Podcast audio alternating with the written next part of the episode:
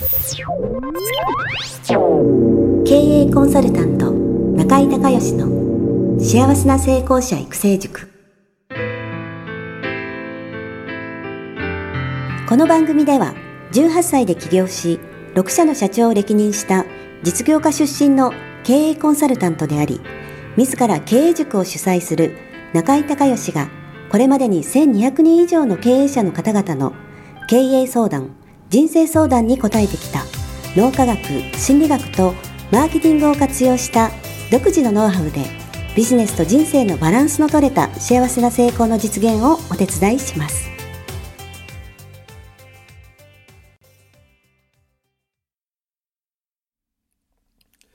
リスナーの皆さん、2017年明けましておめでとうございます。えー、今日はね、えー、1月4日とえー、いうことで、えー、三が日が終わってね、ちょっとお正月気分が、えー、抜けかけてるかなという方もいらっしゃるかと思うんですけれども、まあ私はね、例年通り、えー、1日に、えー、氏神さんにね、家族で、えー、お参りをしてですね、えー、それから実家に帰って、えー、ね、父と母に挨拶をして、えー、それから、えー、お塗装を飲みながらですね、えー、おせち料理をまあいただくということで、まあ例年通りのお正月を迎えたわけなんですけれども、えー、リスナーの皆さんは、えー、どんなね、えー、2017年お正月をお迎えになられたんでしょうか。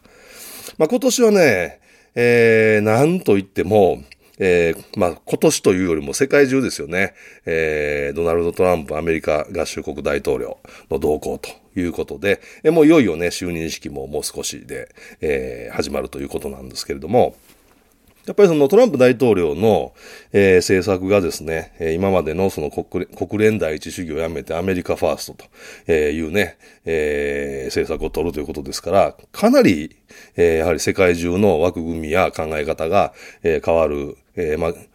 転換のね、えー、年の、まあ、1年目ということに、えー、なると思います。まあ、いろんなね、あのー、政治評論家や、えー、それから経済の評論家の方が、えー、トランプ大統領はどうするんだということをね、まあ、今、予測っていう段階ですけど、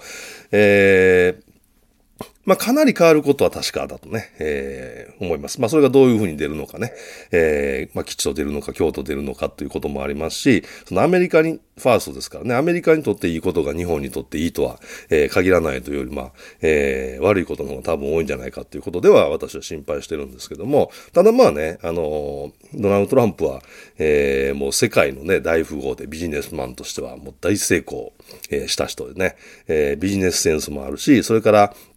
やっぱ人脈持ってますよね。えー、と、あのー、大臣だけじゃなくて、えー、いろんなところに、えー、その彼の人脈を使ってですね、優秀な人を起用することによって、今までのその政治家がね、えー、政治家と官僚がやってる、えー、政治から、あの、ビジネスマンがね、本当にマネジメント、えー、経営ということで、えー、国を経営していくという観点で、えー、やっていくでしょうから、えー、いろんな意味でね、えー、そちらの方は、ま、期待、えー、大ということで、どんなね、施策を取られるのか、えー、楽しみにしているところもあるんですけれども、まあ、いずれにしても、えー、大きく世界の、ま、枠組みごと変わってしまうスタートの年ということで、え、我々もね、え、変化に対応する準備をしとく必要があるなっていうふうに思ってます。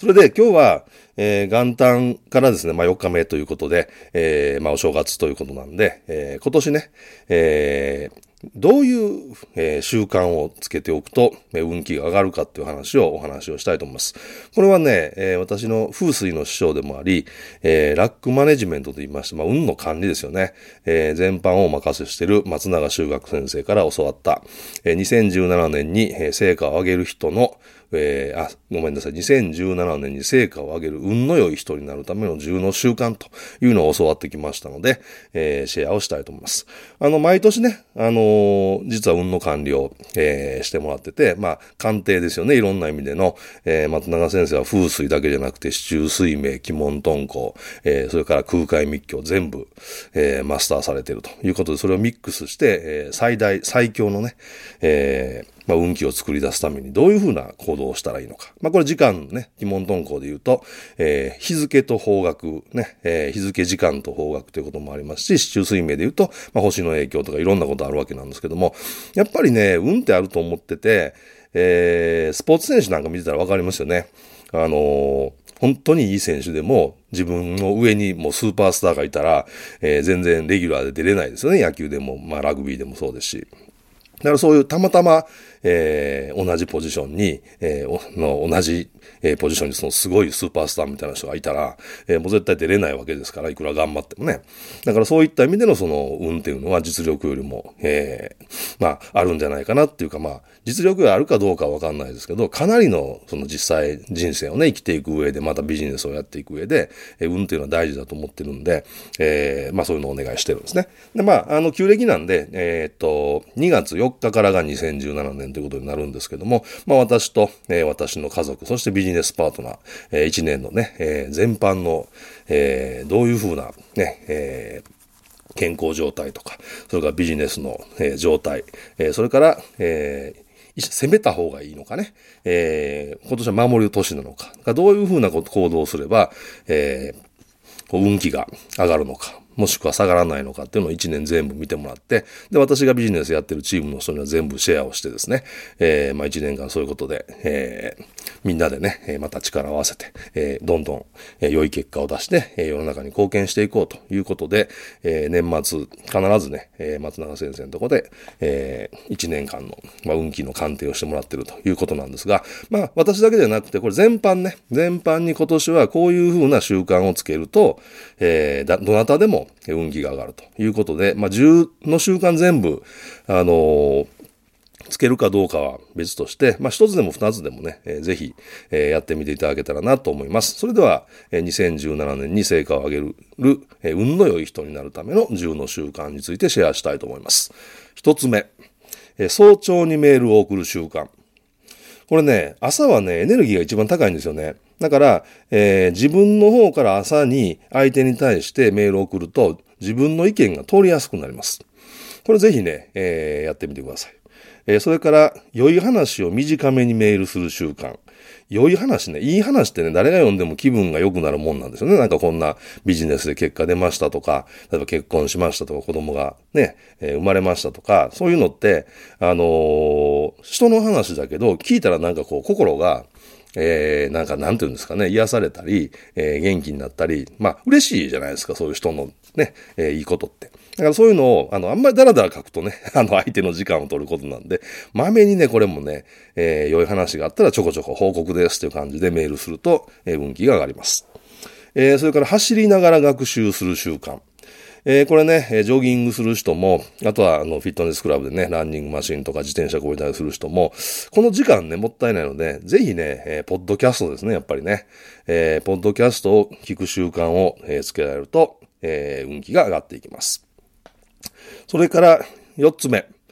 えー、話に常に例え話を入れる習慣。ね。例え話を入れることで、えー、自分の言いたいことが、えー、相手に伝わりやすくなるので、意識してね、これ初めはね、あの、意識しないとなかなか例え話って、え作りにくいと思うんですけれども、まあ、例えばこんなっていうね、えことで、えまあ、自分のパターンみたいなのをいくつか持っとかれると、えいいですよね。はい。えっと、それから、5番目、常に数字を入れる習慣。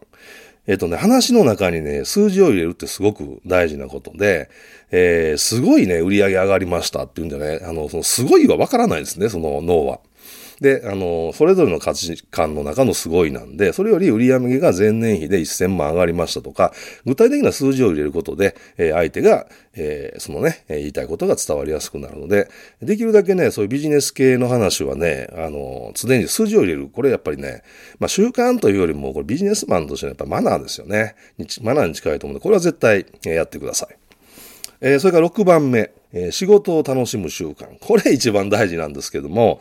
あの、人生ってね、えー、寝てる時間と仕事してる時間が一番長いんですよね。だからこの、えー、仕事をしてる時間が、えー、楽しくないと、これって人生が楽しくないってことですから、えー、これ大事ですよね。楽しいと思いながら仕事をすることで脳波が、えー、アルファ波状態やベータ、あシータ波状態になるんで、あの、集中力も出て、えー、仕事のパフォーマンスも上がります。ぜひね、こう仕事を楽しむっていう、えー、ことをね、仕事の中に楽しみを見つけるってことを、えー、意識してやってみてください。この6番が一番、えー、10個の中で大事です。えー、それから7つ目、えー、自ら変化を起こす習慣と、えー、先ほどもね、冒頭お話をしたように、えー、世界の枠組みが変わり始める最初の年なんですよね、今年は。なので、えー、変化を受け入れるっていうことではなくて、自ら変化を起こすぐらいね、まあ、そのぐらいの気持ちでいかないと、あの、来年、再来年、その先ぐらいまで考えたら、え、かなりのことが変わってくると思うんで、やっぱり自分からね、え、変化を待ってて受け入れるっていうより作り出していくぐらいの、やっぱり気概がないと、え、これからの時代乗り切れないと思いますので、ここも大事ですよね。えー、それから、えー、8番目。えー、っと、何か新しいものを常に探す習慣。えー、好奇心はね、ビジネスパーソンにとってとても大切な資質なんで、この好奇心がなくなるともうダメですよね。えー、やる気もなくなるし、まあ、老化しますよね、考え方もね。だから常に何かこう、何か新しいものっていうのを、え、常に探すってことを心がけられるといいと思います。それから9番目、えー、常に質問と提案をする習慣。えー、自分からね、どんどん提案することで、えー、やっぱ人生って切り開いていけると思うんで、あの、待ってるんじゃなくてね、やっぱ自分からこういうのどうっていうのをこう提案する習慣、これはぜひつけていただきたいですね。えー、それから最後、10番。え素直に相手の話を聞き、自分の意見を率直に言う習慣と。えー、何度も言いますが、時代の転換期の年なんで、やっぱ相手を尊重するってこともすごく大切だけれども、えー、自分の思いを、えー、伝えられる深いコミュニケーション能力が必要になってくるので、え、このね、え、素直に相手の話を聞き、自分の意見を率直に言う習慣というのね、え、こちらもつけていただければなというふうに思います。え、復習をしますと、1番、早朝にメールを送る習慣。2番、良い話を短めにメールする習慣。3番、走りながら学習する習慣。えー、4番、えー、話に常に例え話を入れる習慣。5番、話に常に数字を入れる習慣。えー、6番、えー、仕事を楽しむ習慣。7番、自ら変化を起こす習慣。えー、8番、何か新しいものを常に探す習慣。9番、常に質問と提案をする習慣。10番、素直に相手の話を聞き、自分の意見を率直に言う習慣。えー、このね、えー、10個が、えー、2017年に、え、成果を上げる運のいい人になるためのね、習慣ですので、ぜひね、え、いくつか、まあ、できたら、え、全部ね、え、やっていただいて、2017年を素晴らしい成果の出る、え、年にしていただけたらなと思います。え、今年も、え、ポッドキャストね、え、毎週1回、え、お届けしていきますので、え、どうぞよろしくお願いします。え、今日もご清聴ありがとうございました。